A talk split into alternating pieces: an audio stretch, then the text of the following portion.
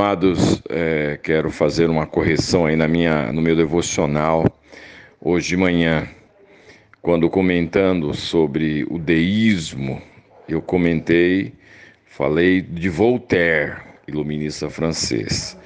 E depois da minha fala, eu falei Lutero como deísta. Lutero não era deísta, Lutero era um reformador, um cristão.